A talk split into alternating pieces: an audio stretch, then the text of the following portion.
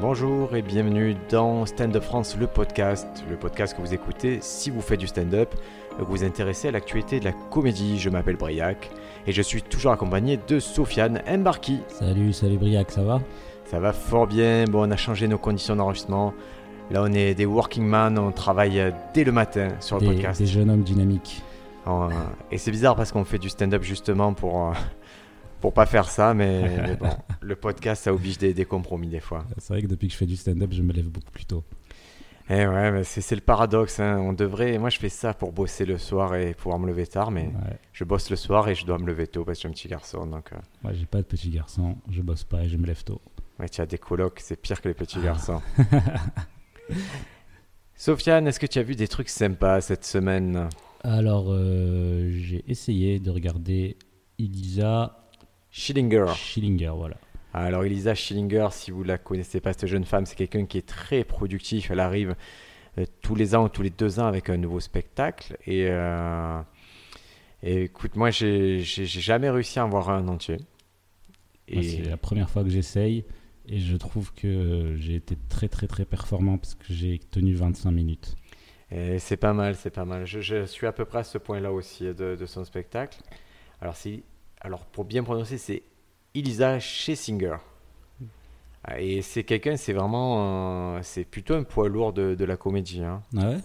Ouais, parce qu'en fait, euh, c'est, alors je sais pas, et ça c'est une astuce pour tout le monde. Et pour toi, quand tu, tu vas rentrer chez toi, tu vas découvrir ça, tu vas dire c'est le meilleur truc au monde. Mhm. En fait, elle a fait une émission qui s'appelle Last Comic Standing Ok. sur NBC.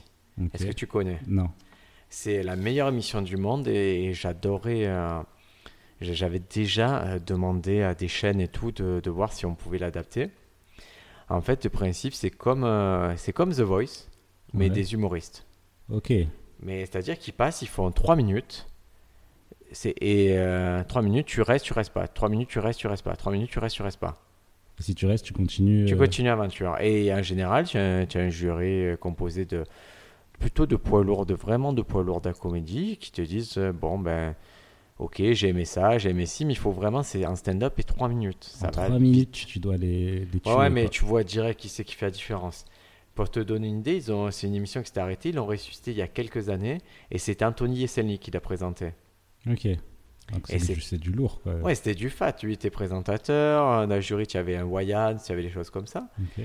Et, et quand tu sors de là, en général, euh, par exemple, Fluffy sort de là. Ah ouais? Ok. Euh, Elisa Schillinger elle sort de là. Il y en a plusieurs qui, en tout cas, qui. Amy Schumer sort de là. Ah ouais. Alors, des fois. C'est vieux comme émission Ouais, c'est ça. Attends, je, je vais vérifier. Oui, ça a dû. euh, ça a commencé en. Tac, tac, tac. euh, Je, je vérifie. hein. J'ai l'impression que c'est de. Après. Attends, ça dépend les saisons. C'est Last Comic Standing. Ça a commencé en 2003. Ça a fait 2003-2010, puis 2014 et 2015. Ok. Ouais, ça a commencé il y a presque 20 ans, quoi. Ouais, ouais. donc, euh, c'est vrai que ça, ça fait peur, mais il est sorti donc Ralph. Tu vois qui c'est Ralph. C'est c'est le mec qui était euh, obèse, mais qui est, qui est mort, en fait, malheureusement. euh, C'est. c'est, Je connais pas du tout. Un mec un peu connu qui, qui, qui ont fait cette émission. Lui, Rafimi l'a fait à saison 1. Euh, euh, Gary Goulman, Ouais, je vois. Qui, euh, voilà, qui Todd Glass a fait l'émission. Mhm. Tu vois, c'est des noms qu'on a retrouvés euh, par la suite. Et il y, y en a qui sont revenus de temps en temps en plus. Et ça qui est assez drôle. Euh, je vais essayer de te donner vraiment des gens. Gabriel Iglesias a fait, a fait la saison 4. Mais c'est vraiment comme The Voice où ça fait des castings avant où n'importe qui peut y aller et tout ça Ouais, c'est des, c'est des vrais castings. Je pense qu'ils se sont repérés. On en parlera parce qu'on a déjà vu des trucs de qualification. Mais ouais, ils se sont repérés. Il y a des castings. Je suppose qu'il y a des casteurs sauvages dans les comedy clubs euh, new-yorkais ou de Los Angeles. Des casteurs sauvages. Ouais, ouais c'est vrai que ça, ça peut être la suite des casseurs flotteurs.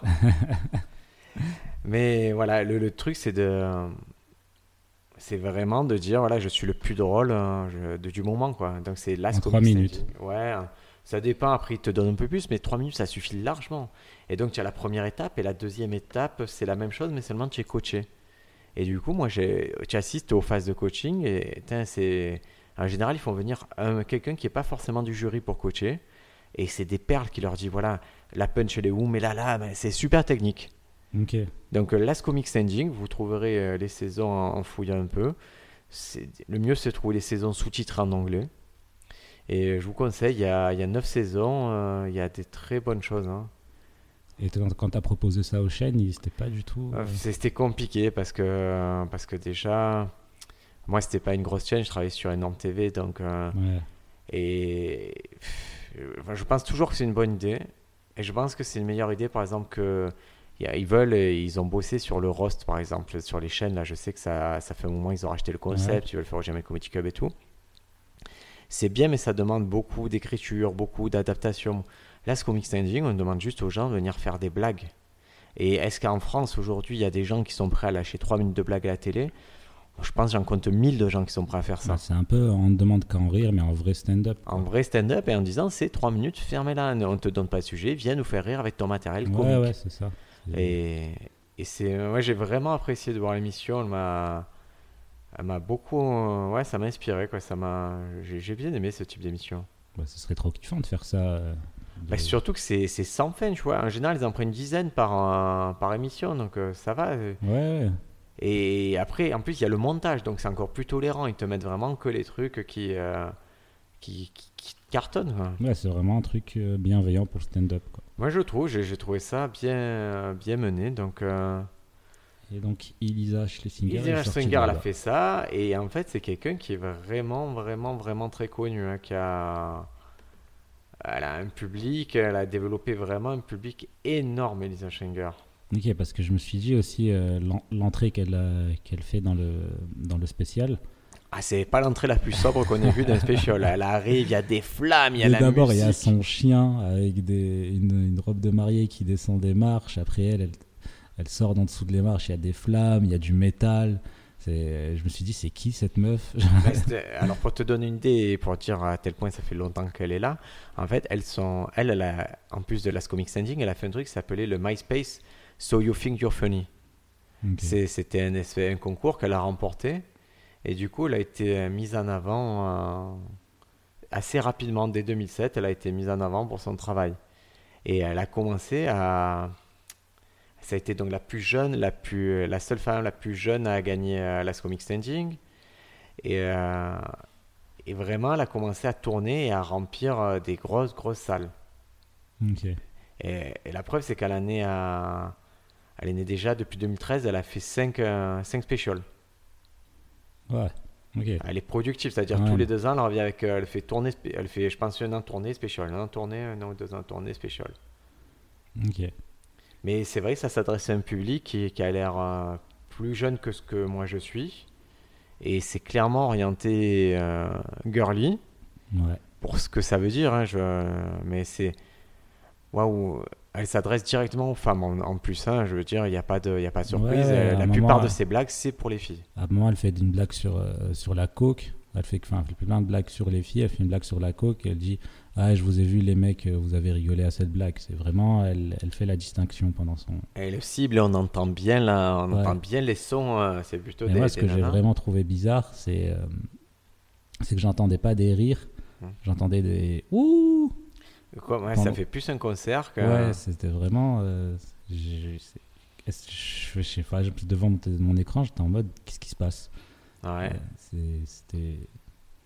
Ouais, elle, est spéciale parce qu'en plus des specials que je t'ai dit, elle a, elle a, sorti des trucs directement, tu sais, en audio des albums de stand-up et tout. Donc c'est quelqu'un qui a vraiment une œuvre très, très, très conséquente. Ok. Elle est, elle est active sur les podcasts, sur les réseaux sociaux, donc euh, elle a pu se faire une une vraie communauté qui la suit partout et qui attend à chaque fois, qui attend à chaque fois qu'elle euh, ben, qu'elle apparaisse, qu'elle propose des nouvelles choses. D'accord, mais c'est son premier spécial sur Netflix. Il n'y en a pas d'autres. Non, non, si, si, il y en a, il y en a ah, d'autres. C'est le cinquième. Elle a fait Warpaint, Freezing God. Ah, ils sont tous sur Netflix Ouais. Euh, D'accord. Mais surtout, elle est, elle est marrante. C'est tellement. Euh, on dit humour girly et tout, mais elle en a un point, Lisa Schinger, qu'elle a fait des spectacles girls only. Ah ouais. Il n'y a que les filles et elle a été au cœur d'une polémique qui n'a pas lieu d'être absolue, mais bon, qui est intéressante, c'est que euh, en 2017, il y a, euh, elle a été poursuivie par un, par un mec euh, en justice parce qu'il a été refusé au show Girl Only. et c'est et c'est donc le mec il a été il a été débouté de sa demande. Mhm. Mais du coup, il, est passé en class action, c'est-à-dire qu'il y a plusieurs hommes qui ont dit ben, on va faire une action collective contre ça qui est discriminatoire envers les hommes. Ouais, un peu des, des combats. euh, Un combat Voilà. euh, classico de merde. Voilà, juste pour. euh, j'ai envie de faire un combat, j'ai envie de faire chier. Mais Ouais. ouais, après, euh, je sais pas, des. des, des... Moi, il y a, il y a beaucoup de. Je vois beaucoup de, de vidéos de- d'humoristes féministes, féministes qui disent euh, qu'il n'y a pas d'humour euh, de femmes ou d'hommes, il y a Ouais. juste de l'humour. Moi, je suis, je suis plutôt d'accord avec ça. Et là, c'est son concept à elle de vouloir. euh, Elle, c'est le concept Voilà, contraire, c'est- c'est-à-dire elle, a- elle, elle sait à qui elle s'adresse et elle assume totalement et c'est pas et, et sachant que la- dans, dans les cinq premières minutes, elle dit dix fois je suis féministe. ouais. Mais c'est souvent je suis féministe, mais Et j'ai pas compris son délire aussi de. Je sais pas si t'as remarqué en bas de l'écran, il y avait des hashtags. ouais, c'est qu'elle doit. Elle faisait un truc sur le. C'est quoi le hashtag amazing Elle disait tout le temps. Elle a dit euh, 50 fois amazing euh, dans les 10 premières minutes et à chaque fois qu'elle disait, en bas à, gauche, il y avait écrit hashtag amazing. Ouais, hashtag parce que je pense que ça fait juste, c'est juste une influence sur les réseaux sociaux puisqu'il explique bien qu'Amazing on n'aurait pas l'employé autant. Ouais, mais après ça a continué pendant les avec d'autres mots. Je sais pas, c'était, je sais pas, com- j'ai pas trop. Ouais, parce euh. qu'elle est tellement, je pense que son public est tellement sur ses connexions, sur, elle doit tellement entretenir via les réseaux sociaux qu'ils ont des codes qu'on n'a pas forcément. Ok. En tout cas, Lisa Schillinger, moi, je, je, j'arrive pas. J'ai, essayé plusieurs fois, j'arrive pas. Je, les sujets m'intéressent pas plus que ça, et c'est, euh, Les, je sais pas, les, les, les vannes aussi. si c'est- y a, y a- y a c'est mou, hein. Ouais, c'est pas- mousse, il n'y a pas tant de vannes que ça en fait, c'est plus un, un monologue où elle parle vraiment quoi de... Ouais, c'est, d'animation. Je, je, je, je comparais ça à. J'ai presque envie de dire un Kev Adams ou quelque chose comme ça. C'est cette Ouais, puissance comique, c'est-à-dire ça peut t'écraser par le show, par, par la sympathie et tout, mais bon, après un stand-up. Ah, parce elle que nous, on aime un stand-up, de- c'est pas forcément ça. Elle a décidé de, de faire ça à Nashville aussi. Ouais. C'est ce qui est qui, quand même c'est pas n'importe qui qui va aller faire son spécial à Nashville. Bah, surtout Nashville, ils sont, tu vois, Ouais. c'est vraiment selon la saison, tu vois, ils enchaînent les gros gros shows à Nashville. hein. Ouais, il y a Bill Burr qui avait fait son spectacle à Ah bah c'est... euh, Il y, a, il y a ce truc qu'on appelle le- l'Opie Theater à, Nashville qui est vraiment la mecque du, euh, de la country. Donc euh, Moi, je connais pas du tout les États-Unis, mais mon, mon coloc il connaît bien et il me fait ouais. Il a fait ah ouais, c'est à Nashville. euh, Nashville, c'est une ville de plouc ou je sais pas quoi. c'est ce qu'on dit. Ouais. bon, c'est, après c'est vraiment... c'est, c'est très... Quoi, quoi, il faut... C'est à l'échelle d'un continent, donc on peut dire... c'est comme quand tu dis Marseille, c'est une ville de plouc. Oui, je l'entends, hein, j'entends, Ouais. mais c'est pas, ça représente pas tous les Marseillais, c'est pas... Et, et moi, j'avais une question à te poser que j'ai remarqué dans ce spectacle et dans d'autres. Il y a un moment, elle fait un, un jeu de mots. Elle fait un jeu de mots entre make a snatch et make a scratch. Ouais. Et, euh, et par rapport à la traduction, en fait, euh, des spéciales Netflix, Mhm. j'ai remarqué ça aussi dans Ricky Gervais que j'ai vu Humanity. Il y a des fois des traductions qui sont pas, pas super bien. Et qu'est-ce que tu penses du, du métier de traducteur pour le stand-up? Est-ce que ça devrait être pas, ça devrait pas être des humoristes qui traduisent Je, je sais pas, moi je trouve qu'en général, ils essaient de garder un certain sens. Des fois, c'est vraiment compliqué. Euh, je, c'est vrai, je- franchement, je, je connais pas le processus de, de traduction, puisque des fois, c'est quand tu prends une série, par exemple, une série qui passe sur, euh, sur TF1 et tout, souvent c'est les mêmes traducteurs, c'est Dub Brother, les trucs comme ça, et donc ça va, on sait à quoi s'attendre. Là, sur Netflix, c'est c'est nominatif, on dirait que c'est une personne qui a traduit le truc, donc c'est au-delà de la traduction, ils adaptent. Moi, j'ai l'impression que des fois, ils font des adaptations qui sont plus ou moins heureuses. Et, et pour te dire ça, il y, a, il y a plus de 25 ans, moi, j'avais vu un film. euh, C'était la, euh, la vie est belle, où, euh, avec Roberto Medini. Tu sais, le film. Roberto Benigni, tu sais, c'est Benigni, oui, la vie est belle. La Ouais, là, est belle, là, ouais.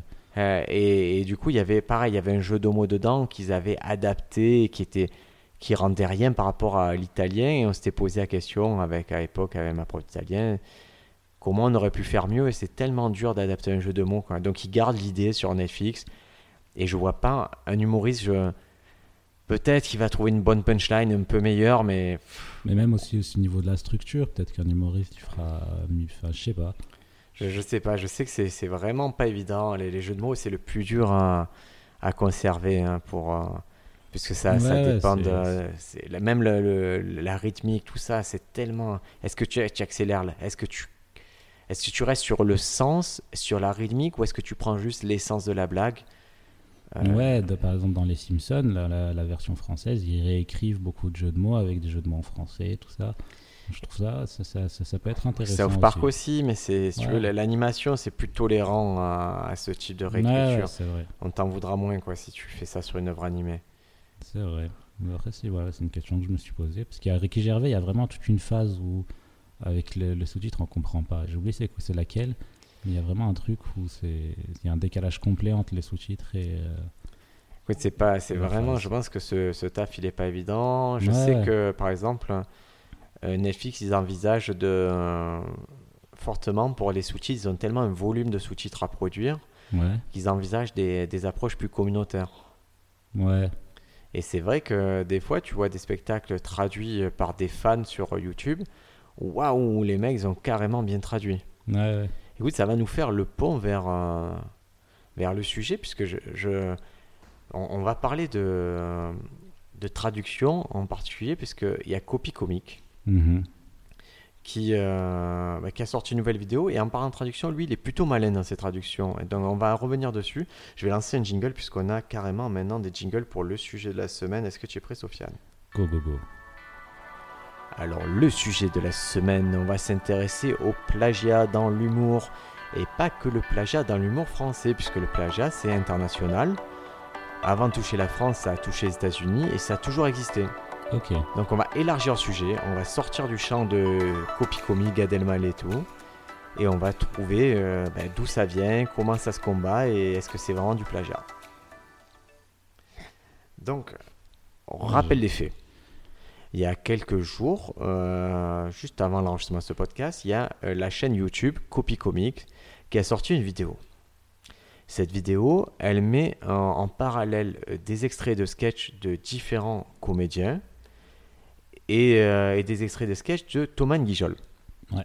Donc, euh, donc elle met euh, du Eddie Murphy, du Chris Rock, du Dave Chappelle, du Richard Pryor, du Ron G. Mhm. Et à côté, elle met du Thomas Nijol et elle et euh, quand c'est la vidéo en anglais, c'est traduit en français dessous. Et quand c'est la vidéo Thomas Nijol, c'est Ouais, traduit en anglais. Il avait fait dans ses autres vidéos, ça? Ouais, il l'a fait dans les autres vidéos. Et c'est là où je me dis, c'est très malin.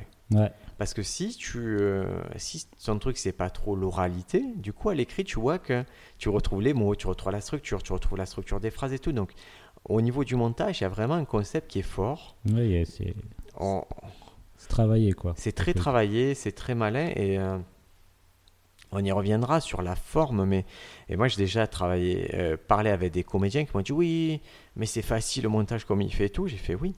C'est comme bref, bref, c'est très facile de faire un montage à la bref. Ouais, Mais il faut avoir l'idée de faire un montage à la bref. ouais, Il faut le définir. Et lui, Copy Comic, ce gars-là, il a défini une vraie identité visuelle de comment je te montre que quelque chose est copié ou pas. Et comment je sais qu'elle est forte, cette identité, c'est que moi j'ai vu des vidéos YouTube sur les comédiens américains où les gens faisaient des comparaisons et elles sont pas montées pareil que Copy Comic parce qu'antérieures à Copy Comic Mhm. et elles n'ont pas le même impact.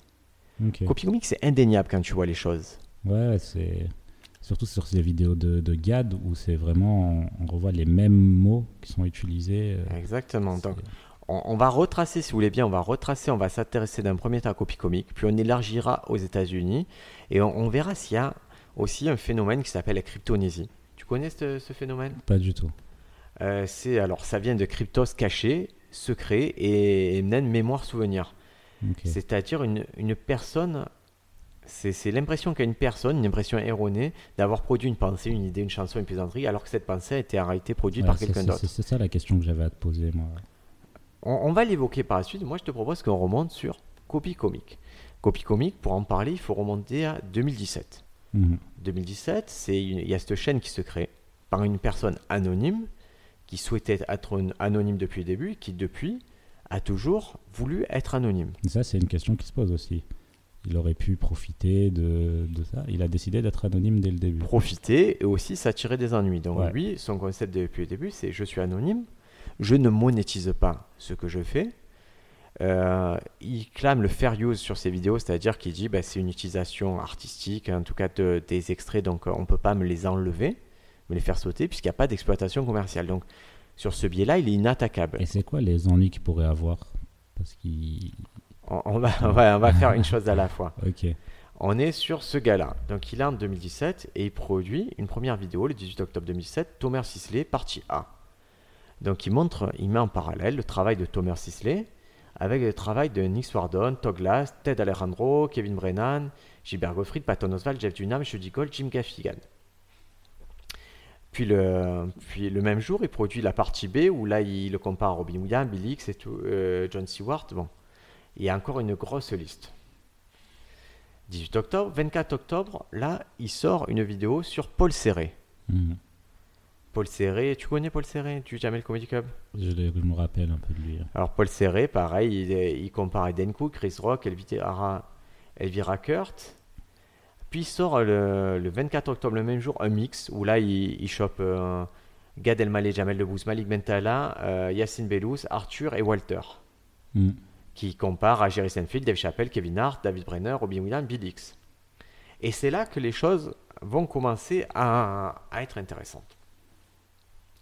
On est en octobre 2007 et là il a éclaboussé un peu le top, euh, le top de l'humour.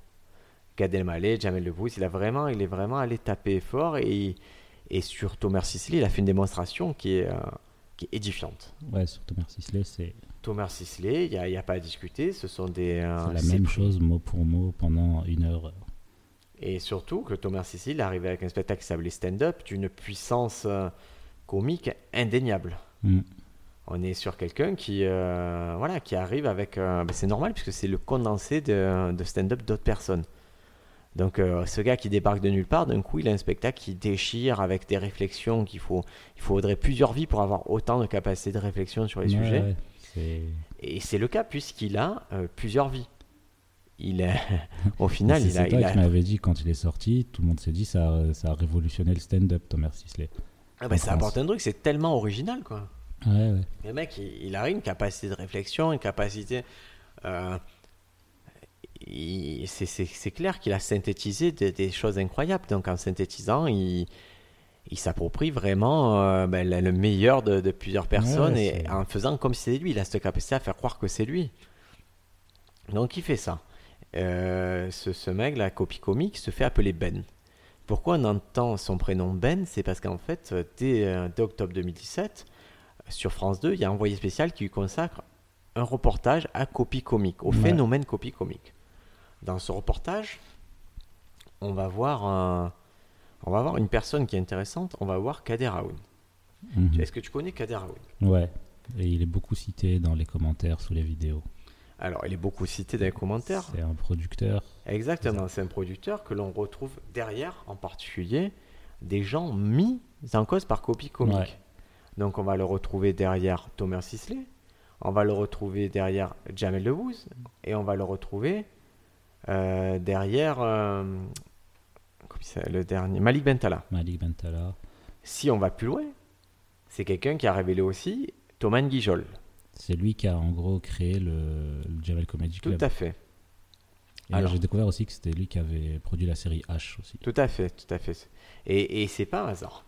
Moi, je vais donner, euh, là aujourd'hui, c'est plus des trucs d'envoyé spécial, c'est pas des trucs d'internet. Je vais donner ce que moi je connais euh, de Kader Aoun, des choses comme ça. Ok. Ouais, c'est quelqu'un dont on m'a dit depuis longtemps, euh, parce que moi j'étais auteur euh, avant d'être humoriste Mhm. aussi, je bossais dans les sitcoms, et on me disait toujours, il y a ce gars qui arrive, qui, qui- qui arrive avec des classeurs entiers de blagues. Et en fait, il vient des États-Unis où il prenait euh, tout le matos, et il venait avec des blagues. Tu vois, Ok. il relevait, que ce soit sur les sitcoms, sur les stand-up et tout, il relevait, il relevait, il relevait. Et il venait en France, et du coup, c'est ça qui a alimenté H, c'est ça qui a alimenté, euh, a priori, ces humoristes. Et donc, c'était une période où, où Internet, c'était. un Faut, faut pas oublier que YouTube, c'est c'est dans notre vie toujours, mais c'est pas si vieux que ça, Ouais, quoi. C'est 2009 comme ça. ça Donc il faut, il faut se dire qu'avant ça, tu, si tu n'avais pas accès aux chaînes américaines, il fallait aller là-bas, tu avais les VHS de ton tonton, les choses comme ça qu'il fallait adapter. Ouais. C'est pour ça qu'on se retrouve, une première digression, avec quelqu'un comme Roland McDan. Roland McDan, est-ce que tu vois qui c'est? Ça me dit un truc, mais je vois pas qui c'est. Alors Roland McDan, c'est un mec qui est plutôt assez... euh, C'est à l'époque ça. Je sais pas si ça veut dire à l'époque, mais ouais. Roland McDan, c'est c'est un humoriste qui est assez âgé. Il est, il est, il a, il a- il a- il est né en 49, donc il a, il a so- 70 ans. Mais c'est un gars, quand j'étais dans le stand-up, quand je commençais, ma mère elle me disait Ah, il y a Roland McDan, il jouait aux États-Unis, nanani, nana. Et lui, il est pas bête. Lui, il allait, euh, dès les années 80, il est invité à Juste pour Rire à Montréal. Et là, il commence des tournées nord-américaines et tout. Et donc là, il a, il a pris, il arrive, il, il prenait là-bas, il piochait. Et après, il arrive, il te joue des sketchs à la. Des sketchs de Bill Cosby, des trucs comme ça. Et donc, lui, il a aussi été épinglé par Copy Comique. Mais pendant des années, il a joué euh, du matériel, une partie de son matériel n'était pas le sien. Et ça, c'est quelque chose qu'on va retrouver beaucoup euh, bah, dans ces, les gens qui ont eu accès aux États-Unis. Donc, c'est à ce cas Haroun, il a ses classeurs, il a ces choses-là, il va alimenter émissions et comiques. Euh, euh, et c'est là que c'est, c'est intéressant. C'est si je te parle de Plus belle la vie. Ouais. Est-ce que tu connais la façon de fonctionner des scénaristes de Plus belle la vie? Non. Donc, Plus belle la vie, ils ont des poules d'auteurs. Mhm. Euh, et euh, donc ils écrivent les histoires, mais ils produisent, actuellement ils diffusent je crois un épisode par jour en, en semaine. Ouais. Donc ils sont à plusieurs milliers d'épisodes. euh, et, et ils n'arrivent plus à écrire des choses, tu vois, ils peuvent pas inventer des choses. Au début ils avaient des personnages, mais les arcs scénaristiques, tu as du mal à les trouver. Alors qu'est-ce qu'ils font plus belle la vie Ils regardent les émissions à travers le monde, que ce soit les telenovelas en Amérique du Sud, euh, que ce soit les, les dramas coréens, les choses comme ça, et ils prennent des arcs scénaristiques complets. Ok. Ils les prennent et ils disent, bah là, sur euh, da, ils ont cet arc où, où Sophie euh, rentre dans une secte et dans cette secte se passe ci, ça, ça. Ils le prennent en entier et ils l'adaptent en France. Et dans ce cas-là, il n'y a personne qui s'offuse de plagiat, tu peux rien dire, ils ont pris un arc, ils l'ont mis là et personne ne dit rien. Et ils l'avouent, c'est-à-dire ils disent, on s'inspire clairement de ça. Ok. Euh, dans le cas de, bah, de Kader Aoun, il n'y a, il pas d'aveu, c'est-à-dire il n'y a pas un moment où ils disent on s'inspire de ça, ils ils ne s'en parlent pas. Il a refusé, euh, lors de, en octobre 2017, il a refusé de De- répondre à, un envoyé spécial. spécial. Ah, Bon, ça c'est euh, un fait. Surtout, lui, il fait des choses qui demandent beaucoup de vannes. Par exemple, il, a, il est derrière, il est l'équipe derrière Burger Quiz, il est H, il y a vraiment c'est des émissions où il y avait beaucoup, beaucoup, beaucoup de vannes. Donc il faut alimenter en vannes les émissions et, et je me dis qu'avoir un classeur avec euh, tout ça, c'est trop bien. C'est trop utile. c'est plutôt euh, parfaitement utile. Donc euh, là, on est en- toujours en octobre 2017, il y a un envoyé spécial qui passe ça et il y a un jeune homme qui, qui apparaît dans ce documentaire qui s'appelle Momoran. ok. Momoran, qui est humoriste à Paris, qui est un jeune humoriste, qui a, qui a le succès d'un jeune humoriste, c'est-à-dire pas grand-chose malheureusement à Paris, mais voilà, qui fait ses petits trucs, qui fait ses spectacles, qui fait ses, ses scènes ouvertes, qui fait ses plateaux.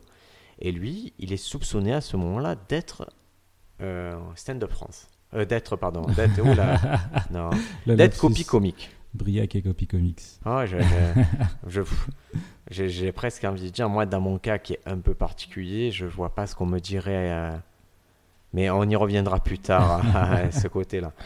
Donc, lui, qu'est-ce qui se passe? Il va se faire menacer par Kader Aoun. Euh, menace, euh, moi, de moi, quoi, ces justement? menaces-là, elles me sont venues à mes oreilles avant qu'un envoyé spécial que, que ça sorte. D'accord.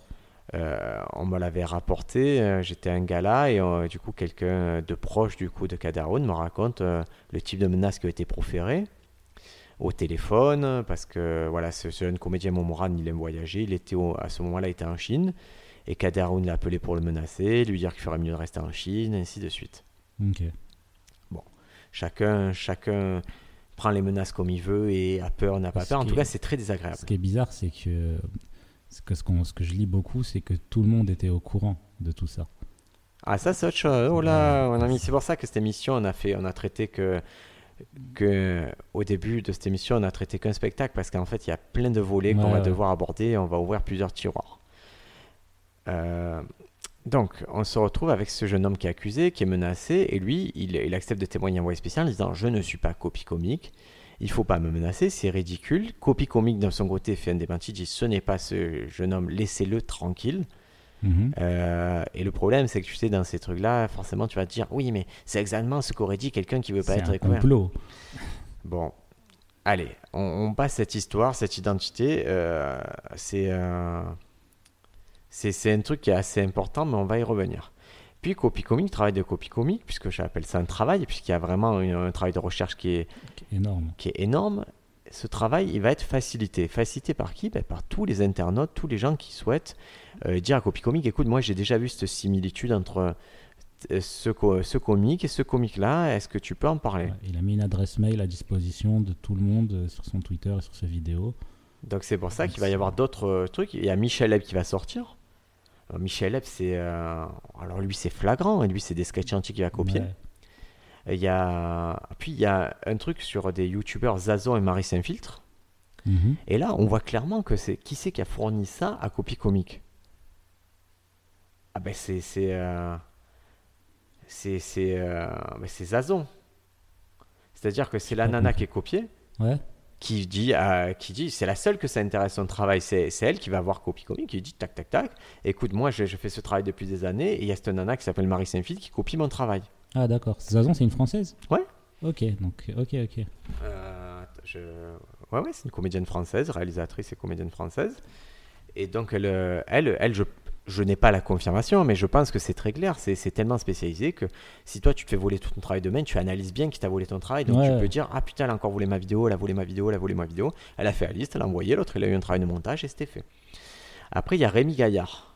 Avec Michael Youn aussi. qui- Ah. Rémi Gaillard, lui, il y avait euh, cet épisode Rémi Gaillard, c'est en décembre 2017, et lui, on lui reproche d'avoir volé des trucs de- d'une chaîne anglaise qui s'appelle Trigger Happy TV. Ouais. Bon. Roland McDan, on lui reproche d'avoir volé George Carlin, Bill Cosby. Donc Mhm. je t'ai expliqué ça, c'est il y a une logique à ça. Il Ouais, est aux. États-Unis, il l'a pris. Après, en, là, il y a, en mai 2018, on a Michael Youn qui est épinglé, Malik Bentala, l'humoriste Walter. Après, Mathieu Madénian. Et là, Mathieu Madénian et Ma- Malik Bentala, c'est intéressant parce que derrière, on retrouve Kader Aoun. Puis, euh, puis de temps en temps, il lance une petite pique. Par exemple, euh, il, a, il a épinglé Olivier de Benoît sur une blague. Et elle est intéressante, cette blague, puis c'est une blague qui fait on ne demande qu'à en rire, une blague très fine. Et, euh, et quand Laurent Ruquier lui dit, il, souligne dans son passage Ouais, qu'il y a de c'est vous, cette Il blague. fait c'est de vous, il fait bien sûr, c'est de moi. Et, et Copy Comic prouve bien que c'est une blague qu'il y a dans les Simpsons. Mm.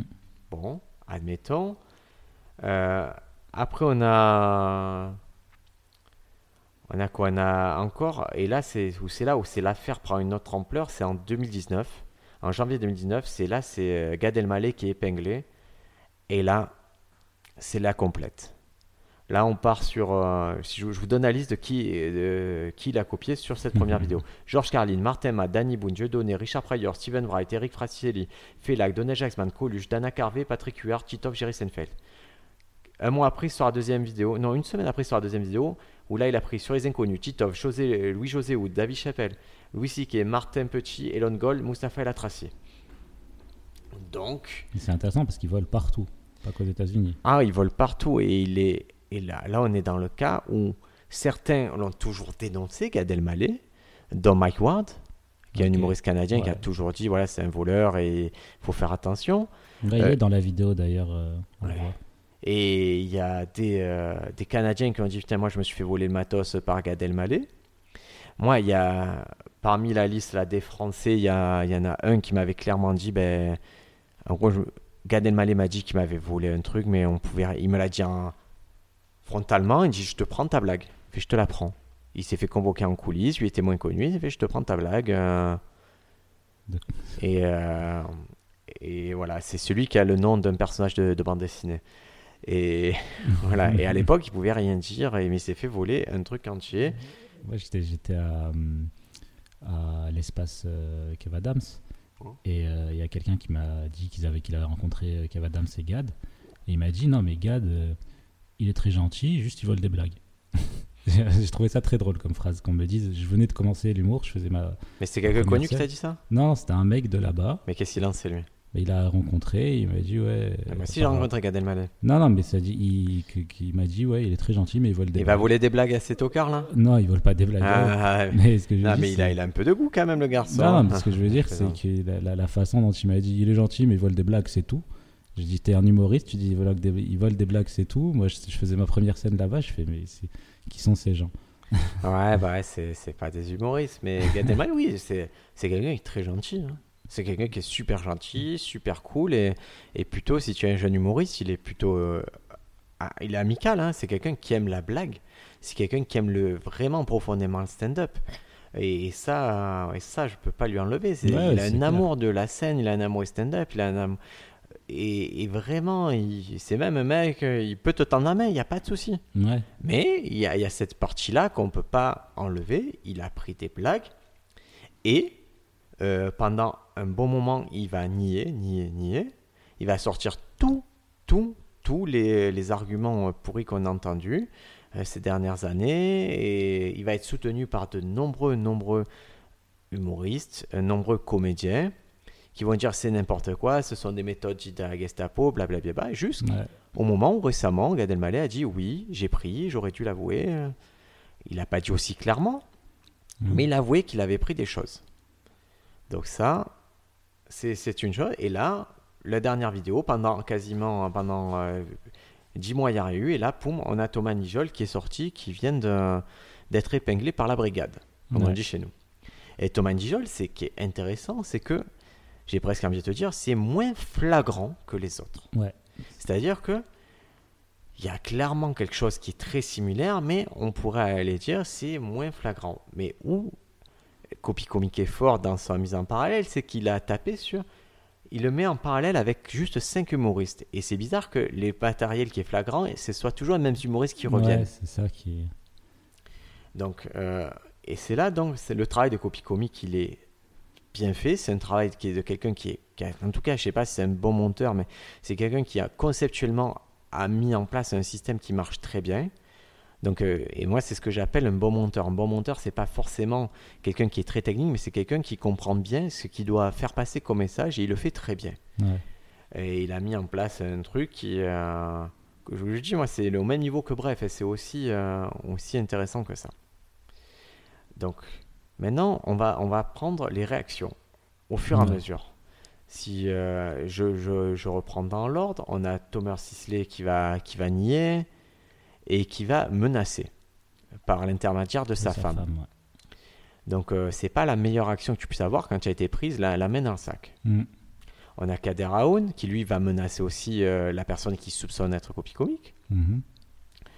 On a euh, Rémi Gaillard qui lui va insulter tout le monde, dire c'est normal et moi je me plains pas quand on me copie.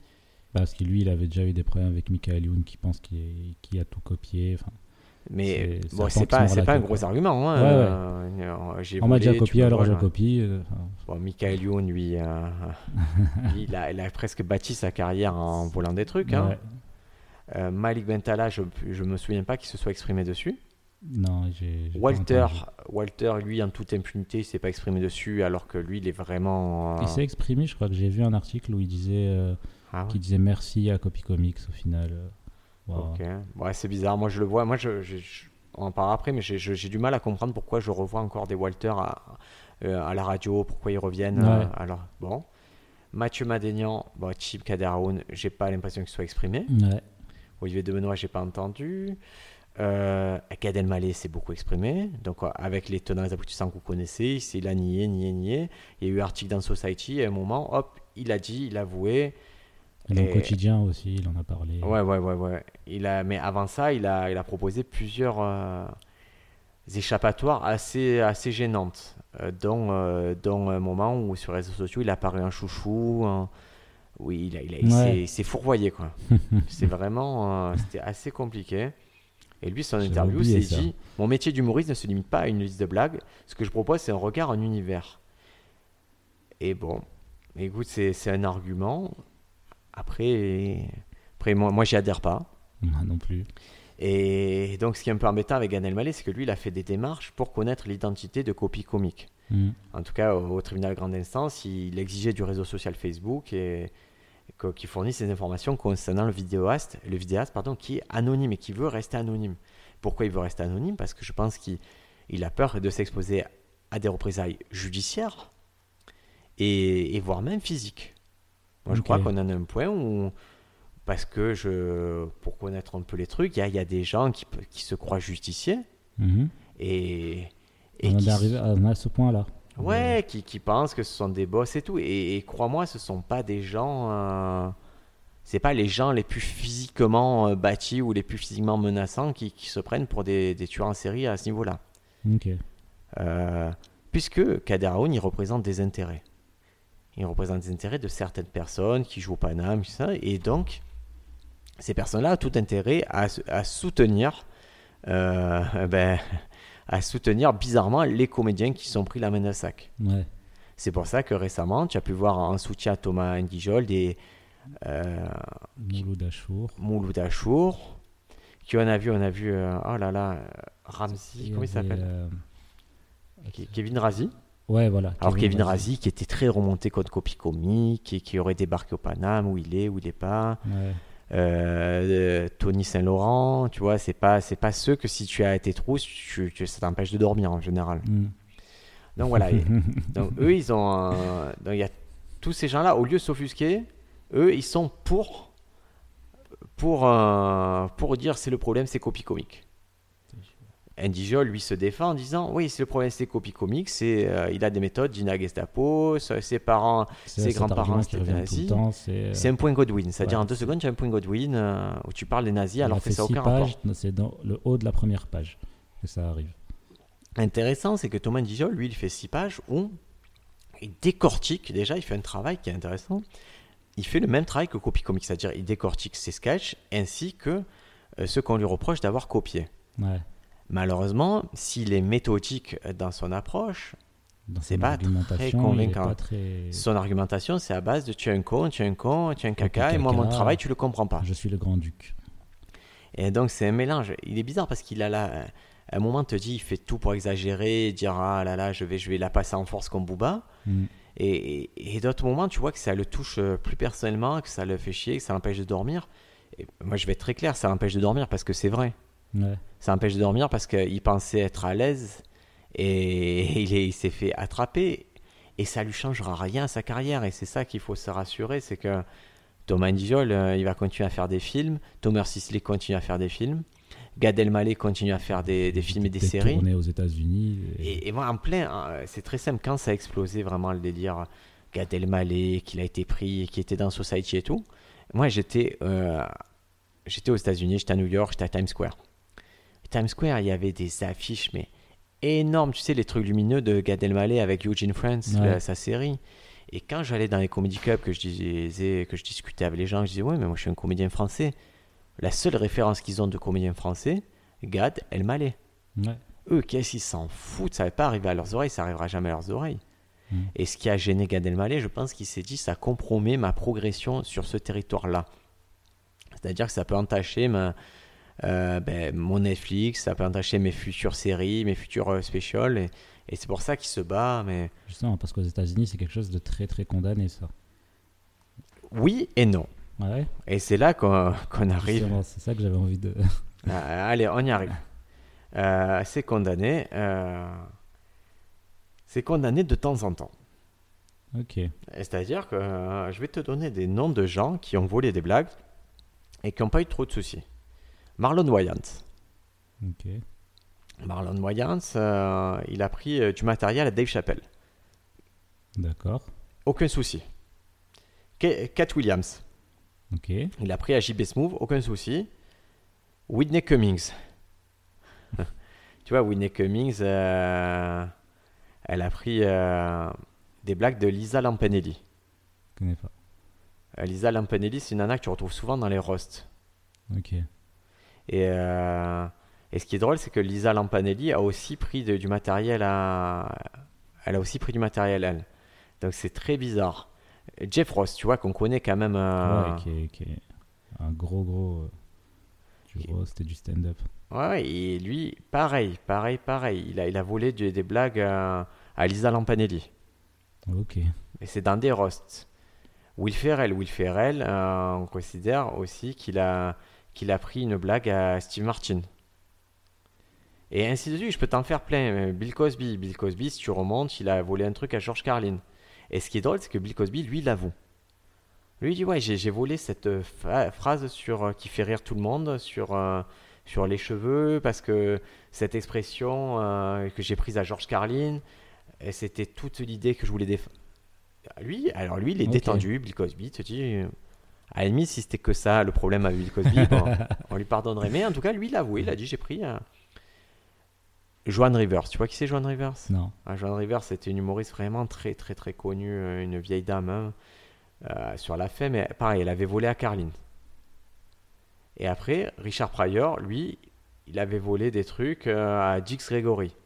Ok, donc on est sur des gros gros qui, qui Ouais. volé, quoi. Ouais, Richard Pryor, carrément, il dit Moi, j'ai gagné beaucoup d'argent en étant Bill Cosby. Parce qu'il pouvait Parce replacer qu'il du en parle d'ailleurs, Thomas Njijol. euh, il dit que ouais, Richard Pryor a volé à Bill Cosby. Donc, euh, Et alors? Ouais, ouais. Et alors? Est-ce que c'est un argument ça? Chaque... Moi, c'est pas un argument. Et George Carlin, il a volé aussi des trucs. Ah ouais? Oui, mais parce que il avait, par exemple, des blagues, une situation à Abbott et Costello, qui est une série qui regarde des gamins. Hmm. Mais c'est et c'est là que je dis qu'il y a ce phénomène de cryptonésie qu'on peut évoquer, c'est-à-dire qu'à un moment tu vois une blague dans ta tête elle se reforme et tu vas la ressortir d'une certaine façon et, et- et quand c'est une fois ou deux, je- je- à la limite je peux l'admettre, même des blagues, des transformations de blagues que tu as vues d'un film que tu réadaptes, je veux bien croire que ça puisse arriver Ouais. consciemment, inconsciemment, je veux bien croire que tu adaptes une blague et que c'est pas ce qui fait l'essence de la comédie. Après, quand tu as été pris en flag sur des stand-up, prendre des blagues des stand-up précisément et que tu les réadaptes précisément dans un but de stand-up, là, ce n'est pas de la cryptonésie, c'est du plagiat, de la copie. Et dans le cas de Thomas Dijol, même si c'est moins flagrant, le fait que ce soit sur un certain type de comédien euh, et répéter et que ce soit les idées, que la punchline tout soit la même, qu'on garde l'idée, pour moi, c'est du plagiat. Et même si c'est des choses très simples comme sur une mise en scène faire un petit saut parce qu'il y a un serpent, et ben là, lui, carrément, il fait le même saut en disant Oh, Ouais. un serpent. Je veux dire, il n'y a même plus de truc de dire Oh, un hérisson, oh, un Ouais, renard. Il y a... Et si et c'est là que le travail de, de copie comique, moi, il a été très puissant, je pense, quand il a analysé Gad Elmaleh. Il a analysé un phénomène qui est fort, c'est il a analysé, il dit Gad Elmaleh ne vole pas forcément la blague, il vole l'essence de la blague. Ouais. Ce mot-là, essence de la blague, retenez-le bien. Essence de la blague, c'est une essence qui consiste aussi, qui peut être contenue dans, euh, dans la prémisse, dans l'angle, dans la punchline ou dans la dynamique des trois. Mhm. Et, et on peut considérer que si moi je peux avoir la même prémisse et même angle que toi, changer la punchline, et dans ce cas-là, ce n'est pas la même blague. N'est c'est pas considéré comme quoi du plagiat? Genre, Ah, plagiat, voilà. c'est quand tu conserves. euh, je pense qu'il faut parler d'essence de la blague. hein. Et, mais si tu changes la punchline, c'est pas la même blague. En tout cas, certains le définissent comme ça. Par exemple, il y a eu, c'est pas une embrouille, mais en tout cas, il y a eu euh, entre Louis C.K. et Anthony Jeselnik. Ok. Il y a eu une histoire. Anthony Jeselnik se retrouve à jouer avec Louis C.K. Louis C.K. Anthony Jeselnik, à cette époque-là, il n'est pas connu comme il est maintenant. Et Louis C.K. dit à Anthony J'a- J'adore tes blagues. Euh, ça dérange si je fais les mêmes prémices et que je change la punchline En gros, j'ai- j'aime tellement la façon dont tu détournes. Toi, tu, tu seras un est tellement fou. J'aimerais voir avec. euh, en partant des mêmes bases que toi, si j'arrive à twister aussi bien que toi. Et donc, Louis C.K. se retrouve à prendre les mêmes prémices et les mêmes trucs, Anthony et Selnick. Et, et sur le moment, il a trouvé ça plutôt flatteur. Ce qui l'a embêté, c'est qu'il a reproduit beaucoup trop de fois, en fait. D'accord. Voilà, donc du coup, ça désamorce toi-même ton propos. Euh, puis si tu te retrouves avec les mêmes prémices et les gens se disent Ah ouais, mais c'est le même truc que Louis C.K. parce que toi, tu es moins connu. Quoi. Ouais. ok. Donc, euh, la limite, elle est, elle est, elle est fragile. elle est fine, elle est fine et, et elle est discutable dans plein de cas. Mais c'est là où moi je pense que Comic Comic fait un travail salutaire, c'est que quand lui le montre, c'est plus trop discutable. Quand tu as autant d'exemples, une fois ça va, deux fois ça va, après c'est beaucoup. Et nous qui côtoyons euh, beaucoup d'humoristes, on voit des fois des similarités entre ce qu'on a vu à la télé, ce qu'on a vu, et on se gêne pas de leur dire. Bah, par exemple, nous, quand on s'est rencontrés, Ouais, j'avais la vanne de la, la dernière fois que j'ai éjaculé sur des seins, c'était les miens. ouais, Et moi, je, je, je- je l'avais trouvé. Et euh, quelques jours après, il y a le spectacle de Jimmy Carr. non, non, le jour même. Le jour le même. jour même, tu, tu me fais la blague, le jour même, j'avais vu Jimmy Carr avec la même blague. Voilà. Et, et tu me dis, voilà, c'est une blague de Jimmy Carr. Et j'ai mis du temps à me dire, ok, bon, mais je, je vais jeter cette blague. c'est- Bah, terrible parce que si tu l'as si tu l'as écrit, tu te dis c'est ma blague et je, je veux la garder et tout. Et sachant que Jimmy Carr, lui, il prend des blagues populaires aussi. C'est un mec qui, des fois, ne n'hésite pas à prendre des blagues populaires pour en faire les siennes. Ouais. Ou des vieilles blagues Toto qui modifie, qui fait les siennes. Et il et il n'y a pas de souci. C'est vrai que, que là, tu tombes dans la jurisprudence de il y a un mec qui l'a mis à la télé et c'est fini, c'est la sienne. Et voilà, c'est- cruel, mais c'est comme ça. Ah, C'est cruel, mais c'est, si tu veux, c'est un peu une règle. euh, C'est presque une règle de, euh, bah, de, de ce truc, de, de la comédie, de dire bah, le premier qui la met à la télé, ben, elle est à lui la blague. Et c'est un peu un truc qui. euh, que tout, tu vois, Stan Laurel de Laurel Hardy disait tous les comédiens volent aux autres comédiens. Ouais. Et c'est pour ça qu'on a des Robin Williams qui étaient connus pour voler euh, des blagues, mais connus, connus, connus. Denis Leary, qui, qui est pourtant qui a fait des grands spectacles, connu pour voler des blagues. Mais c'est pas parce qu'ils ont volé que ça justifie le vol aujourd'hui. C'est ça qui est fou. Il y a eu, Mm. il y a eu des braqueurs de banque. Je vais pas voler une banque. C'est c'est débile. Et, et- et les arguments, ils tiennent pas. Cet argument de défense aujourd'hui des gens qui disent ça, ça résume pas ma carrière. Je suis d'accord, ça résume pas toute ta carrière, mais ça fait partie intégrante de ta carrière d'avoir volé des choses et de t'être approprié un matériel qui n'est pas à toi. C'est pas toi qui as inventé ces blagues, c'est pas toi, tu t'es reposé sur ça et ça aide. Moi, si je prends mon spectacle, je le punchais avec des blagues de stand-up que je vois, il serait, honnêtement, il serait beaucoup plus puissant mon spectacle. Ouais, ouais. Euh, et, et des fois, et moi-même, des fois, je suis à la limite. Et, et sur mon stand-up, en tant que stand-up, en tant que blablabla, bla, bla, bla, euh, je pense qu'aujourd'hui, je suis irréprochable.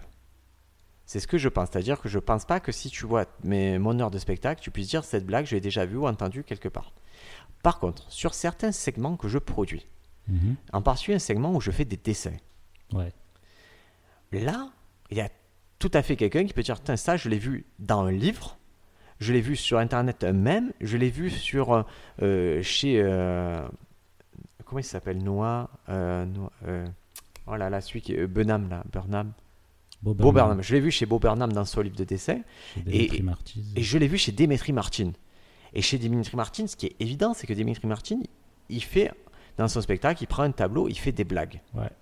Et donc, déjà, moi, je prends un tableau, je fais des blagues. Et j'ai pas inventé, fait prendre un tableau. Et ça m'est pas venu d'autre part que Dimitri Martin. C'est Mhm. parce que Dimitri le fait que je me suis dit, tiens, je trouve ça trop cool, je vais le faire. Ouais. Et, euh, et pourquoi je l'ai fait? Parce qu'un jour, on devait rendre hommage euh, d'un club à des humoristes qu'on aime. Et je dis, tiens, je vais faire ce truc de Dimitri Martin, je trouve ça trop rigolo. Mais la première fois que je le fais, c'est je fais Dimitri Martin en disant, je viens de faire Dimitri Martin. J'annonce, vous connaissez pas ce mec-là, il est trop drôle, euh, regardez, je vais le faire et je vais essayer de vous faire comprendre ses blagues. Et quand j'analyse ces blagues, je me dis, putain, mais ça, je comprends où il va en venir, ça va être long, mais je peux le faire. Et je me retrouve en, en tournée et je me retrouve à un moment coincé dans la ville de Clermont-Ferrand. Mhm. Elle me dit, putain, j'ai j'ai du temps à perdre. J'avais tous les jours, tu vois, je jouais que le soir et la journée là-bas, il n'y a rien à faire. Elle me dit, je vais, faire, je vais essayer de faire des blagues visuelles. Et là, je me retrouve à remplir des blagues visuelles, des blagues visuelles. Mais pour trouver ces blagues visuelles, forcément, j'étudie tous les livres de Dimitri Martin, tous les livres de blagues visuelles, toutes les choses comme ça. Et, et j'étudie en parallèle tous les graphismes que, que tu peux faire, les pyramides, les graphismes, Les, Euh, les différents types de graphismes. graphismes euh, sur Excel, sur Number, sur des trucs comme ça. Et forcément, je pense que si tu analyses aujourd'hui mon set visuel, il y a des trucs, tu peux te dire, tiens, ça me fait penser à tel truc de Dimitri Martin. mhm. Je, si c'est le cas, honnêtement, je vais pas tourner le dos et dire non, c'est pas possible. Je vais dire, ok, à quel truc ça fait penser et on va voir. Je vais essayer de voir si c'est ce que j'ai conservé, si j'ai pris un truc, si j'ai pas dit un truc et tout. Et moi, j'avais un petit truc que j'avais conservé de Dimitri Martin euh, et que je trouvais anodin et qui me faisait rire. C'était en gros un moment, il tourne une page de son paperboard et il a dessiné euh, des, des Des, carreaux, des briques. euh, des briques et il dit maintenant je vais me refaire à main du stand-up. Ouais. Et moi je trouvais cette transition trop drôle et je me dis tiens je vais la faire, je vais me refaire à main du stand-up. Et jusqu'à ce que je me dise mais, mais c'est quoi la différence entre ce que tu fais là et voler une blague? Puisque c'est une blague, Ouais, ouais. c'est une blague mais qui est visuelle. Et donc je m'étais approprié cette blague et à un moment j'ai dit mais non c'est pas logique dans ta démarche de, de prendre cette blague. Donc je- forcément j'ai viré ce dernier reliquat qui pourrait penser à Dimitri Martin. Mhm. Mais, mais, mais voilà, tu vois, là, c'est vraiment autant sur mon stand-up, je me dis irréprochable parce que tous les trucs, autant sur là, je me dis putain, peut-être il y a un moment ou deux où si on pousse vraiment loin, on va trouver un parallèle qui peut, tu vois, sur un graphique qui, qui met en avant un truc ou quoi. C'est c'est possible sur ce cas-là, mais je sais le pointer. Si on me dit euh, ouais, sur ça, c'est il y a un truc, je dirais, allez, regardons et si c'est le cas, levons-le quoi. Mais je je suis Ah, pas après, le- désillusionnel sur ce travail-là quoi. L'idée de, de faire des dessins, euh, de, de, de l'humour visuel, c'est pas une blague en tant que telle. Ouais, mais sur les visuels, Dimitri Martin, euh, par exemple, il a utilisé beaucoup de graphiques et de types de graphiques et des fois, il utilise par exemple, euh, je sais pas, je sais pas comment ça s'appelle en français, euh, un paille, tu sais, une, Le euh, camembert, là. un- ouais, un camembert. Un. Il met un camembert avec juste un segment et quelque chose qui change d'un segment. Le camembert dit un truc et le segment change. Mhm. Moi, je m'en fous de savoir ce qu'il a mis. Je me dis, je vais faire un camembert avec un segment qui change et qui contredit l'idée. Mais est-ce que c'est du plagiat? Je sais pas. Je ne sais pas à quel point c'est. En tout cas, l'idée, j'avoue, une partie de l'essence de la blague, ça, c'est ça, c'est de dire, de, de faire un contrepoint avec ce qu'il y a dans le camembert. Mais, je veux dire, si demain je m'aperçois que c'est la même chose, je je dirais pas non, ça m'est venu, c'est Jésus qui m'a amené la réponse. Mhm. J'ai oui, j'ai étudié beaucoup les trucs, je me suis, j'ai étudié beaucoup les graphismes et tout. S'il y en a qui se ressemblent, c'est possible parce que les graphismes en général ils se ressemblent, mais si ça se ressemble littéralement, je veux dire ah putain alors j'ai carrément copié dans ma tête le même truc et j'aurais pas de, de mal à le dire et j'aurais pas de honte à le dire.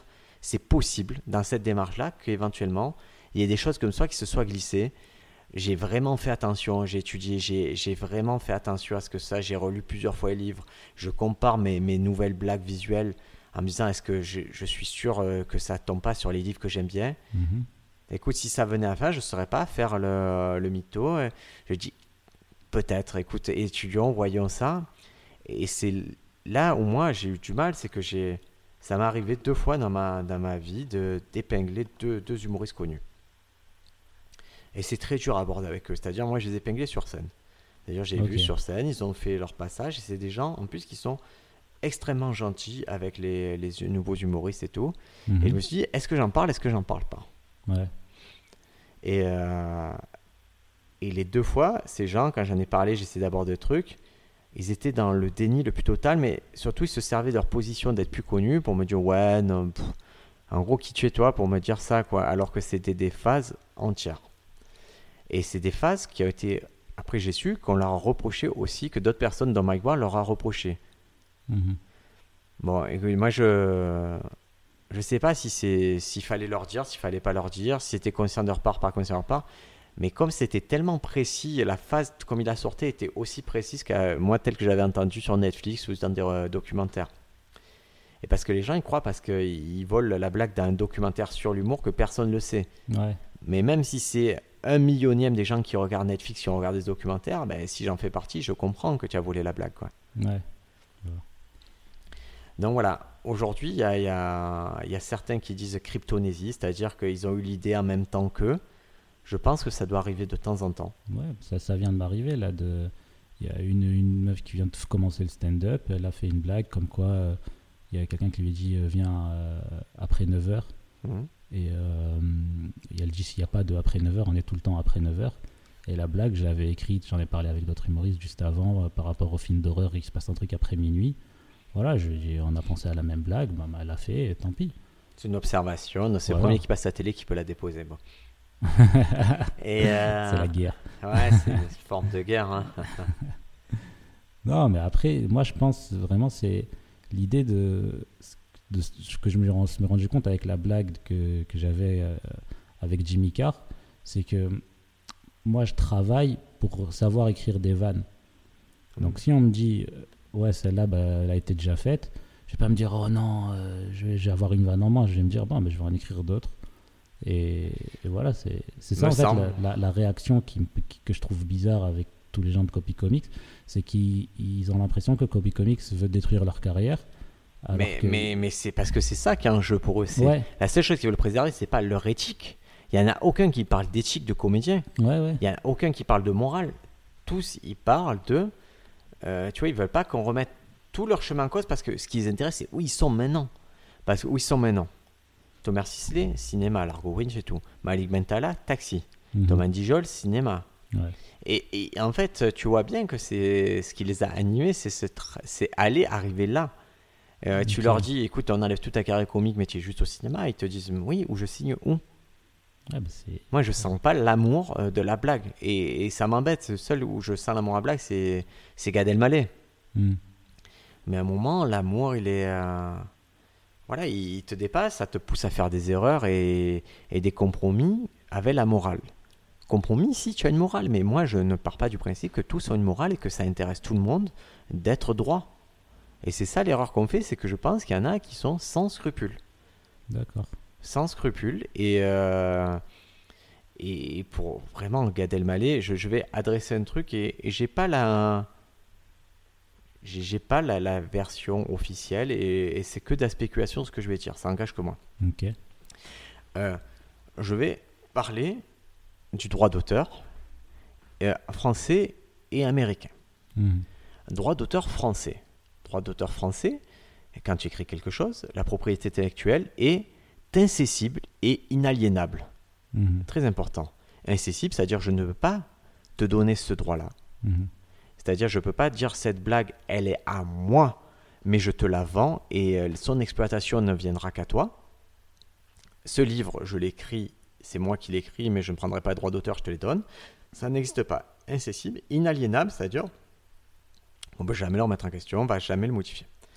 Aux États-Unis, la propriété intellectuelle est cessible. Mhm. Je peux écrire quelque chose pour toi, et te le donner, dire en échange de 10 000 dollars, ça t'appartient. Donc c'est une très bonne option. Ouais. Donc si j'écris en, en France, je vais écrire, par exemple, je suis, euh, je te dis n'importe quoi, Anne Romanoff, elle a besoin de blagues. Je vais lui écrire euh, 10 minutes de son spectacle. On va estimer qu'au prorata, j'ai écrit 20% de son spectacle ou 15% de son spectacle. Donc 15% des droits d'auteur générés vont me revenir. D'accord. Donc ça, c'est un deal qui est possible et c'est en général, je cite Anne Romanoff à dessein parce que je sais que c'est quelqu'un qui fait quelque chose comme ça Mhm. qui va définir qu'au prorata, on va te- euh, tu, es- tu as contribué à tant de pourcents au spectacle. Donc euh, voilà. Après, je peux très bien dire, moi, écoute, non, je pense que les vannes que j'écris, c'est peut-être qu'en volume, c'est c'est 10%, 15%, mais je pense que en fait, ça va constituer l'essence de ton spectacle, ça va orienter ton spectacle. Donc, je préférerais avoir 20-30%. Je suis plus au prorata. Je dis juste, moi, je pense que je contribue à 30% de ton spectacle. ces et blagues, elles vont appartenir à qui? C'est- Tu es auteur pour elle. C'est euh, elle qui les exploite. Ça t'appartiendra toujours en tant que en tant qu'auteur. On pourra jamais dire c'est pas toi qui d'accord. Mais euh, sur les droits d'auteur, ça se négocie par contre. Ok. Bon, ça c'est c'est négociable. Je dis j'ai 30%. Ou dès le début, des fois tu écris avec quelqu'un, je dis 50-50 droits d'auteur. Par exemple, si demain je te mets en scène toi, Ouais. ou je te, je te dis bah écoute, je vais te mettre en scène, mais je suis pas ton auteur, on est d'accord. Mhm. Mais il y a des chances que je te donne beaucoup de vannes, Ouais. beaucoup de façons de faire. Donc je vais dire, écoute, moi les droits d'auteur, euh, je pense que j'en mérite 40%. Toi, tu restes majoritaire, mais moi j'en mérite 40%, je vais contribuer aux blagues. Et Mhm. ces 40%, ça fait que je vais te donner des trucs sans hésiter. Parce que je vais avoir un retour sur investissement par la suite. Donc c'est un deal, tu l'acceptes, tu le refuses. Ouais, ouais. Tu fais ce que tu veux, mais c'est clair. vois. Aux États-Unis, tu as cette possibilité. Sofiane, tu as des bonnes blagues Je te l'achète. Tu me, tu, Mm. tu me la vends ou tu me la vends pas? Je te la vends. Ok, elle est à moi. Merci, tu as ton chèque. Et il y a les termes de comment j'utilise la blague et pour que, quand c'est que tu me l'as cédé et tout. Ce que ça couvre? Cette possibilité existe. Ce qui n'existe pas en France, cette possibilité existe. C'est-à-dire, donc tu achètes ta blague et, et ce que je reproche moi à quelqu'un comme Gad Elmaleh, c'est qu'il avait la possibilité d'acheter les blagues. les blagues, ouais. Il aurait pu, il peut très bien aujourd'hui prendre 3-4 auteurs, leur dire allez-y, envoyez de la blague, envoyez-moi 1000 blagues, j'en garde 300. Ok. Il fait un écrémage, il garde le meilleur et et il y a eu le truc avec Jerry Seinfeld. Jerry Seinfeld, il se fait le placer par Gad Elmaleh, c'est prouvé. Mhm. C'est prouvé. Jusqu'à l'affiche du spectacle qui est un hommage, entre guillemets, à, à Jerry Seinfeld. Ouais. Mais bizarrement, Jerry Seinfeld, il est devenu ami avec Gad Elmaleh. Comment tu peux devenir ami avec quelqu'un qui t'a copié? Moi, si tu me copies, tu veux devenir mon ami, Tu me payes. tu vas me faire un gros chèque. Ouais. Tu vas me dire oui, j'ai fait ça parce que personne te connaissait, c'était un hommage et ça m'a bien aidé, mais grâce à sans toi je serais rien. Mais, mais regarde ce que je suis le plus gros comique en France, je vais te signer un deal. Un deal secret, mais un deal où je rétribue ton travail et je fais amende honorable. Je dis ça valait tant de millions et tu vas prendre tant de millions pour avoir rien fait, juste pour avoir un matériel qui a été diffusé et tout. Et, euh, et, et- et- mais s'il te plaît, dans ce deal, je vais mettre le fait que tu vas m'introduire euh, dans ce truc-là. Et je pense que la teneur du deal entre Jerry Seinfeld et Gad Elmaleh, c'est une, une teneur commerciale. à la base, ah oui, il y a un deal commercial. C'est sûr que Jerry Seinfeld n'a pas lâché l'affaire sur, sans euh, un agreement, un accord avec Gad Elmaleh. J'en suis sûr, ça n'engage que moi, mais je suis intimement persuadé qu'il y a eu un accord secret où il a payé ce qu'il devait à Jerry Seinfeld. Et pourquoi est-ce qu'il garde ça secret? Bah, parce qu'ils n'ont pas rendu ça public, ça fait partie de l'accord. Dans l'accord, je peux très bien dire dans ce type d'accord, le jour de l'accord vient avec un chapeau bleu. Ça fait partie d'accord, ça Oui, fait des termes d'accord. mais, mais quand il se fait. euh, quand on dit qu'il a plagié, du coup, c'est plus du, du plagiat s'il a un accord avec. Parce que je pense que c'est qu'avec Jerry Seinfeld qu'il a ce directeur, et c'est un accord post-plagiat. C'est un accord qui est venu arranger tout ça pour pas être poursuivi, parce que Jerry Seinfeld a largement les, les moyens de poursuivre, Ouais, mais c'est venu par la suite. De la même façon, il est arrivé qu'en télévision, on se dise Ah, c'est du plagiat et tout. Mais en fait, la télévision avait juste acheté des segments de, d'autres émi- émissions. Ouais. Et on n'a pas tout le temps les tenants et les aboutissants de, euh, des deals qui sont faits à ce niveau-là. Donc, il faut être prudent aussi de temps en temps. Mhm. Mais quand tu prends un spectacle, un truc d'un autre spectacle, ça, c'est, je sais qu'il n'y a pas d'accord. Et surtout qu'ils ont contacté, Copy Comics a fait ce travail de contacter les héritiers, par exemple, ou, les ou Copy Comics ou, ou Society. Je ne sais plus qui c'est qui a fait, mais ils ont des, les ayants droit de George Carlin, par exemple, en leur disant est-ce qu'on vous a déclaré tel type de vanne? Parce que ça a pu être la défense de certains comédiens, dire non, j'ai payé, j'ai payé droit d'auteur aux autres. Ouais, ouais. Et, c'est la dé- et, et donc la- les descendants, les ayants droit, ils ont dit pas du tout, ils n'ont pas du tout fait ça. Et c'est ce qu'on disait aussi dans le dernier podcast, c'est quelque chose qui se fait, d'avoir des auteurs, de prendre des blagues. Et c'est pas honteux. C'est pas honteux, voilà. C'est pas honteux. Et, et c'est pour ça que Thomas Sisley qui a dit Ok, j'ai pris, je vais reverser au prorata si vous me prouvez telle blague dans tel spectacle et tout. Le mec, il prend pas de risque parce que déjà, il communiquera jamais ses recettes, jamais son chiffre d'affaires, euh, jamais, euh, jamais ce qu'il a voulu. Moi, ça m'est arrivé. Ça m'est arrivé aussi le cas où j'ai un spectacle, j'ai écrit le spectacle d'un- mentaliste, d'un hypnotiseur. Et je me retrouve à dire Bon, ben, j'ai pas le droit d'auteur sur ça qui sont versés. Et donc, euh, mon avocate, on écrit au théâtre, on dit ben, on a besoin de savoir les recettes, bah, savoir que je peux réclamer. Et théâtre, il me dit ben, on va pas vous les communiquer. Parce que nous, notre client, c'est le producteur, et que c'est lui qui nous file les sous. Mhm. Donc, je me retourne un passe, et tu vois, les démarches sont compliquées quand Et tu veux faire à valoir tes droits. Prouver que c'est ta blague. Ouais, et ben moi, c'est simple, je les ai écrits, j'ai les preuves, des, des emails, j'ai un faisceau de preuves et tout, mais Mhm. à la fin, je suis bloqué aussi par les différents interlocuteurs que je vais avoir, producteurs, euh, diffuseurs, théâtre, euh, et, et c'est un enfer. Et c'est pour ça que c'est pas évident quand tu as été plagié, que tu es un jeune humoriste, d'aller prouver que... Ouais, ouais. Et, et je, vraiment, je sais pas quoi vous dire si on vous a volé des blagues. Je peux juste vous, vous expliquer un peu la, la démarche pour terminer cette, euh, cette émission, la démarche pour le droit d'auteur en France, comment vous protéger. Déjà, ce qui est bien, et filmez-vous, filmez-vous et enregistrez-vous régulièrement. Ça, c'est déjà une bonne chose parce que ça va prouver l'antériorité de Mhm. votre démarche. Ouais. Euh, puisqu'on parle vraiment d'antériorité, ce qui est important, c'est savoir qui a fait la chose en premier. La deuxième chose, il y a des sociétés qui vous permettent d'auteurs, euh, qui vous permettent de déposer vos œuvres.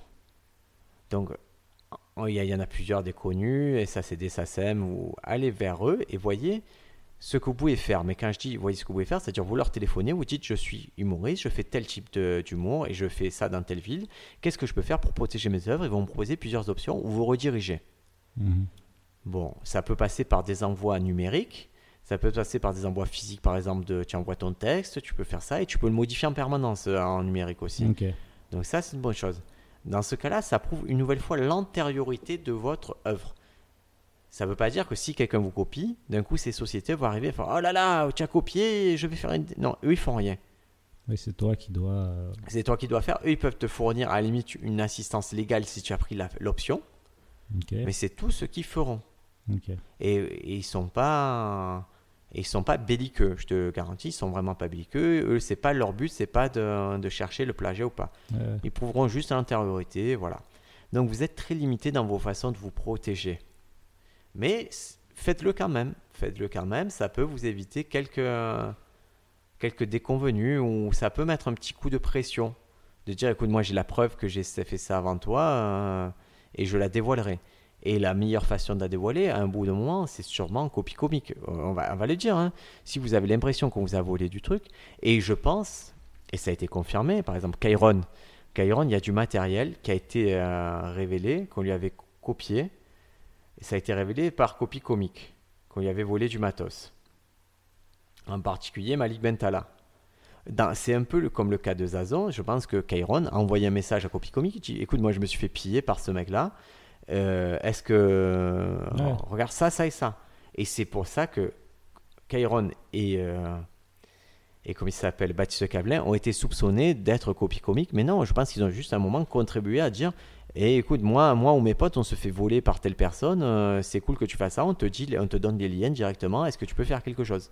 Ouais, du coup, Copy Copy Comics, c'est plus une personne, c'est un groupe de. de C'est un concept. Un Ouais, non, moi je pense que c'est- une personne, une Ouais. personne, donc plusieurs personnes parlent avec lui et contribuent. oui, lui, il fait juste le travail de, de montage. de synthèse, ça, de- et, synthèse. et en plus il fait des appels, euh, voilà, il, il fait des appels publics, donc c'est pas caché, sa méthode de travail pas cachée. Moi j'ai déjà correspondu avec lui sur euh, via Twitter, c'est quelqu'un qui te répond, qui est euh, voilà, tu lui dis il y, a- il y a ça, ça, il te dit ok je vais voir, et si tu lui donnes les liens, il va monter ta vidéo, euh, quoi. En tout cas il va étudier la chose, euh, mais il est tenu, euh, voilà, il est tenu au secret, il, et il souhaite préserver son anonymat, donc voilà, moi je pense que c'est un, un travail qui est intéressant.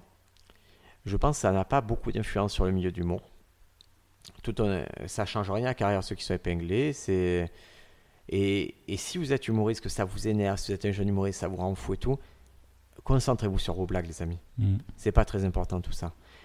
Euh, La carrière Gad Elmaleh, sa carrière Gad Elmaleh, la carrière de Malik Bentala ou Thomas c'est leur carrière. Euh, c'est bien que vous ayez un avis, euh, mais c'est pas c'est pas important. C'est jusqu'au jour où. Enfin, faites vos blagues et volez pas de, volez pas de blagues. et- Ouais, ou si vous voulez les blagues, euh, ben, ne, ne faites pas les vierges farouchés quand vous serez pris. C'est pas moi, ça me dérange pas. Vous je suis comme c'est comme dans le sport. Euh, le mec qui veut se doper, dope-toi, mon ami. Dope-toi. Par contre, ne pleure pas quand on va te contrôler positif et quand et quand tu vas avoir un cancer et quand tu vas avoir le cœur qui va lâcher à 35 ans. Moi, je suis même pas contre le dopage hein, en sport. Ça me dérange pas. Selon les sports, si tout le monde est ok, allons-y.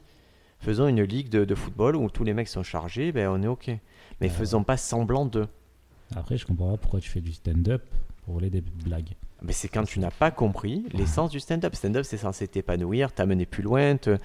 euh, Vraiment, c'est une question de réalisation de soi, le stand-up. Euh, et, et je pense que tu passes à côté d'un truc. Maintenant, demain, on me dit Briac, euh, tu, si tu fais un spectacle solide avec euh, 10 blagues à la minute, on te signe Netflix et let's go ta série télé, je vais peut-être piller le truc. Je sais pas, peut-être que les enjeux, à un moment, je sais pas, peut-être que certains ont une morale flexible. Mhm. Euh, moi, aujourd'hui, je, je, c'est pas mon cas. Euh, par rapport à ma, ma démarche, c'est pas ma démarche. Mais j'ai vu des gens au même niveau que moi, même plus bas euh, dans mon début de carrière, qui eux commençaient déjà à taper dans les blagues des autres, à piller, ils continuent. Et ils vont piller du Verino, ils vont piller des mecs français qu'on connaît et tout, ils vont, vont leur prendre des petits trucs. Et des petits trucs, des petits trucs, des petits trucs sans, sans souci. Ok. Je sais pas, moi je vous dis, c'est vraiment une question de. C'est vous, votre façon de faire, votre démarche, votre figure, votre, vos envies, votre, la pression euh, que vous avez ou pas. Vo- Voyez ce que vous voulez faire. Moi, ça me dérange pas si vous voulez des blagues d'absolu. Juste, je ne vous invite pas à mes comedy clubs, euh, ni au podcast, ni. euh, vous ne m'intéressez pas en fait. En tant Mhm. qu'humoriste, vous n'existez plus en tant qu'humoriste à mon niveau. Et c'est ce qui se passe avec Mike Ward au Canada, c'est-à-dire il dit qu'Adel Malé est banni du bordel Comedy Club. Et c'est ça mon combat, en tout cas à titre personnel, à mon petit niveau, c'est de dire ben, je ne communique plus avec ces gens-là. Et en Marseille, il y a, il y a- nous dans la région sud, il y a des gens qui, qui font ça, qui pillent. Ben, je, je ne souhaite ni partager des plateaux avec eux, ni les inviter à mes plateaux, et ça sera toujours le cas. Ouais. Sofiane, est-ce que tu vas copier dans les prochains jours? Je vais. euh, j'ai- une scène là le 29 au Fada Comedy Club. J'ai besoin de beaucoup de blagues. Ouais, ouais, il faut que Je- tu, il faut que tu je- charges je, un je petit vais peu. penser Netflix. Et, euh, et ce qui est. euh, ouais, ouais, ouais, pensez Netflix, pensez tout. De toute façon, vous savez que ça se passe bien, c'est en toute impunité qu'on fait ça. Bon, ça fait déjà un gros numéro sur le plagiat. Euh, c'est un numéro, je sais, qui va faire parler. On a déjà parlé beaucoup sur Stand Up France de- et sur les réseaux sociaux. Vous êtes venu me parler du plagiat, pas du plagiat. Je, chacun a son avis, on peut en parler, il n'y a pas de problème. On révolutionnera pas euh, ce système-là, on va pas le révolutionner. Toutefois, je pense que le fait d'avoir mis en avant que des gens volaient, les prochains vont avoir un peu plus peur, ça. ils seront un ça. peu plus fun dans leur façon de voler. Il y en a qui sont très détentes, hein, je vous assure. Un Paul tout, il est encore très détente avec les blagues volées, a priori. Il y en a que ça change rien, ben, c'est leur ADN. J'espère que c'est pas le vôtre. Euh, J'espère que quand vous faites du stand-up, ça vous apporte euh, ce sentiment d'accomplissement et de, de plénitude et de, et de travail bien fait. Et si c'est le cas, vous allez durer dans le stand-up, les amis. Parce que vous n'avez pas besoin du de la carotte et du bâton pour avancer. Mais si c'est, vous avez cette motivation que j'aime, c'est la motivation intrinsèque. Et si- J'ai l'impression que ça crée quand même une petite éthique autour du stand-up en France qu'on n'avait pas. euh, Ouais, en tout cas, ça a le mérite d'en faire parler, ouais, ouais, clairement. ça a le mérite d'en faire parler. Et quand j'en parle avec d'autres humoristes, on est ouais, il faut pas plagier. euh, ça m'est arrivé d'avoir un autre un, un humoriste qui vient me faire une blague. Je fais non, ça c'est pas c'est pas ta blague, c'est elle a déjà fait. Tu fais ah ouais, moi bah, je l'enlève. Et... Il y a deux, et, et c'est drôle parce que nous, on est, on est une petite ville d'humour, on n'est pas une grande ville d'humour. Et il y a déjà plusieurs écoles. Ouais. C'est-à-dire, il y a une école qui carrément plagie volontairement et qui dit ce n'est pas grave. Mhm. Et il y a une autre école qui est là et qui dit oh là là, c'est grave. Et, et quand il nous arrive à nous, euh, euh, ça nous est arrivé récemment, on va vous donner un dernier exemple, un humoriste qui fait. euh, qui vient avec une nouvelle blague et il y en a un autre qui dit ouais mais ça cette blague c'est quelque chose qui est fait à la radio tous les matins il y a un, Ouais. il y a un animateur qui a ce segment là et ben la ré- le réflexe c'est de dire ah ben alors je la fais pas Ouais. Bon, bah écoute, c'est clair. Parce qu'il n'est pas amoureux de sa blague et qu'il pense pas que toute sa naissance comique soit sur cette blague.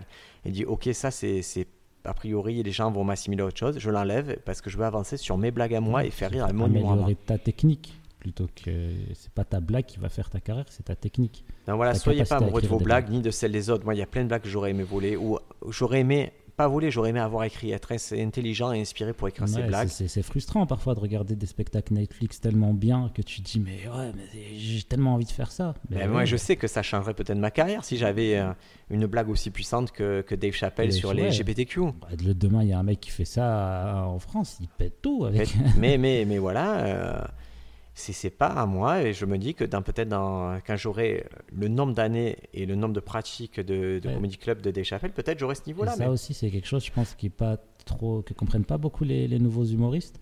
C'est que, c'est que, que j'ai appris avec toi justement. C'est que humoriste, c'est quelque chose que tu travailles pendant 10 ans, 15 ans, et que les gens que tu vois à la télé, c'est des gens qui sont là depuis 10 ans, 15 ans. Ouais, même moi, Blanche Gardin, qu'on va me citer régulièrement, euh, Ouais. quel est ton humoriste préféré Les gens ils me disent Blanche Gardin. Ouais, mais Blanche Gardin, regarde ses premiers sketchs, mon ami. Ses Ouais. sketchs, Je suis la seule blanche du Jamel Comedy Club. Le propos, il est assez, Ouais, assez simple. elle assez... le dit elle-même, elle le dit que ce sketch avant c'était de la merde et qu'elle a travaillé pour. Et Mais le travail. c'est ça. travail et accepter, accepter que ce soit dur et accepter que sinon tout le monde le fait, hein, les amis. Accepter que ce soit dur, accepter qu'il y ait des phases où vous baissez, des phases où vous montez, mais que vous tendez vers quelque chose qui est un progrès et un accomplissement. Et concentrez-vous sur vous-même et pas le succès des autres. Oh là là, ça, ça, ça pourrait faire le. C'est c'est presque jingle de fin, Sofiane. voilà. Sofiane, on te retrouve où, mon ami? Sur Facebook. Mais si je veux te voir en live, je sais que tu as plein de dates maintenant. Ah, bah, euh, je sais pas quand est-ce qu'il va sortir. Il sortira après, mais en tout cas, tu lances Voilà. le Salon le Comedy Salon Club. Comedy Club euh, à Salon de Provence, pour ceux qui, qui sont intéressés. Et aussi à Avignon, aussi, on a un Comedy Club où... Enfin, on est en coproduction avec un, un théâtre là-bas. Alors, tu, tu- Salon Comedy Club, tu gères ça. C'est BK, Salon. Donc, si vous voulez jouer là-bas, vous envoyez un message à Sofiane. Ouais. Comme d'habitude, avec une vidéo, vous débrouillez avec Sofiane. Après, on- je, suis- je effectivement, recherche énormément de gens qui sont de la région de Salon parce je, je- parce qu'on veut mettre en avant les en gens avant du les Sud. gens hein. du Sud, quoi. On veut aussi, on a aussi ce truc à des dates à Avignon au Clash Théâtre qui s'appelle, on fait un truc qui s'appelle le Club des humoristes. Pareil, si vous voulez venir jouer au Club des humoristes, on peut vous accueillir avec plaisir. Euh, Par contre, moi, j'ai sur ces dates-là, j'ai beaucoup de comédies à faire jouer, donc euh, ne vous offusquez pas si forcément la date que je vous donne est, est très dans le futur, mais en Ouais, tout cas, on peut en parler. Et euh, et on te retrouve au Fada Comedy Club à la fin du mois. Le 29. Le 29. Écoute, on sait tout de toi, Sofiane. C'est parfait. Moi, vous me retrouvez aussi au Fada Comedy Club le 29 octobre au, à l'Omega Live à Toulon. Et euh, je serai en spectacle fin décembre à Marseille dans mon, euh, sur 30 minutes, un truc qui s'appelle l'art du stand-up à l'art du théâtre avec le gentil Bédou qui fait 30 minutes. Je fais 30 minutes, c'est notre concept. Bisous, Bédou. Bisous Edo, bisous à tous et merci beaucoup. On se retrouve la semaine prochaine. On repasse un hebdomadaire. On était en bi-hebdomadaire. On passe un hebdomadaire parce que une fois par semaine, si vous êtes fan de stand-up, ça vous suffit largement. Il y a Ouais. d'autres podcasts pour ça. N'hésitez pas à aller écouter euh, l'After de l'Underground, euh, le journal de la Guebla. Qu'est-ce qu'on a comme autre Mike podcast Ward, euh, Mike Ward Sous-écoute. chaque semaine euh, le WhatsApp podcast de Géraldin. ouais. Voilà, il n'y a pas que Plein nous. choses, plein de choses. Plein de choses. À la semaine prochaine. Ciao, ciao.